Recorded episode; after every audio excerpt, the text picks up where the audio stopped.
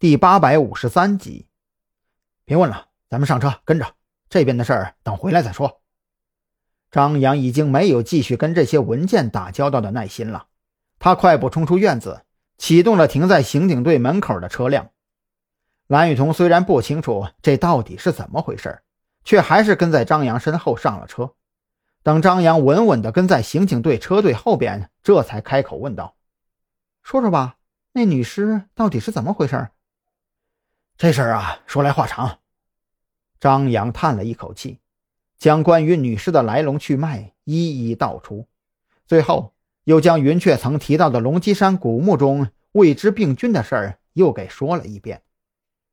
原来是这样啊！蓝雨桐听后陷入了沉思。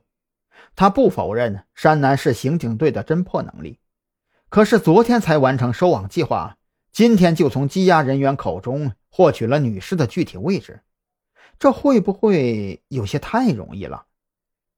怎么，看你表情怪怪的？张扬瞄了一眼面色几经转变的蓝玉彤，心里很是奇怪。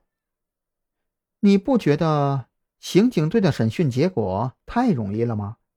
子午会的那些人，你我都接触过，他们可不是这么好审的。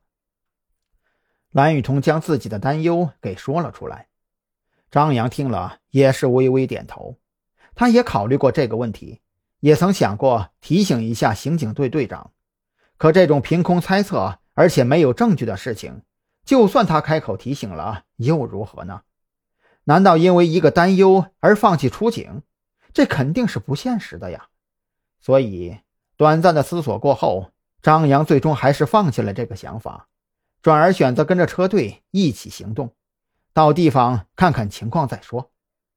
带着这样的想法，张扬一路紧随车队后方，来到郊区的一家纺织厂的后院。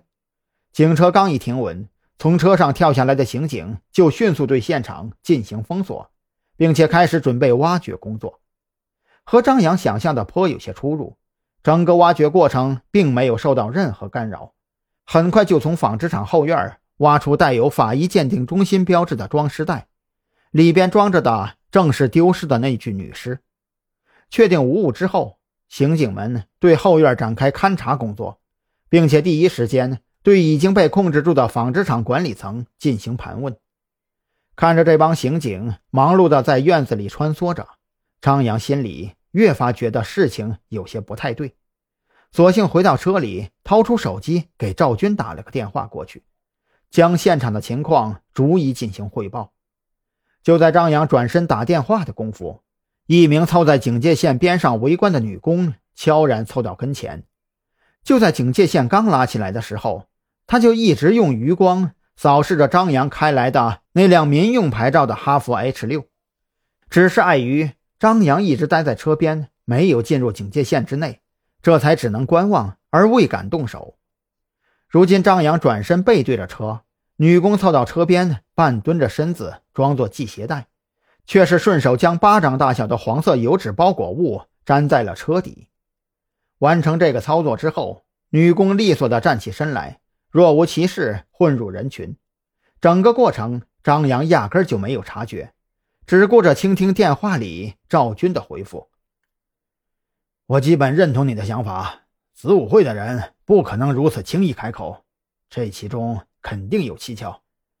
我现在有事走不开，让老王过去看看情况。赵军如此说着，当即就挂断了电话，没有让张扬久等。只过了不到三十分钟，王啸天就开着一辆临时借调的警车来到了现场。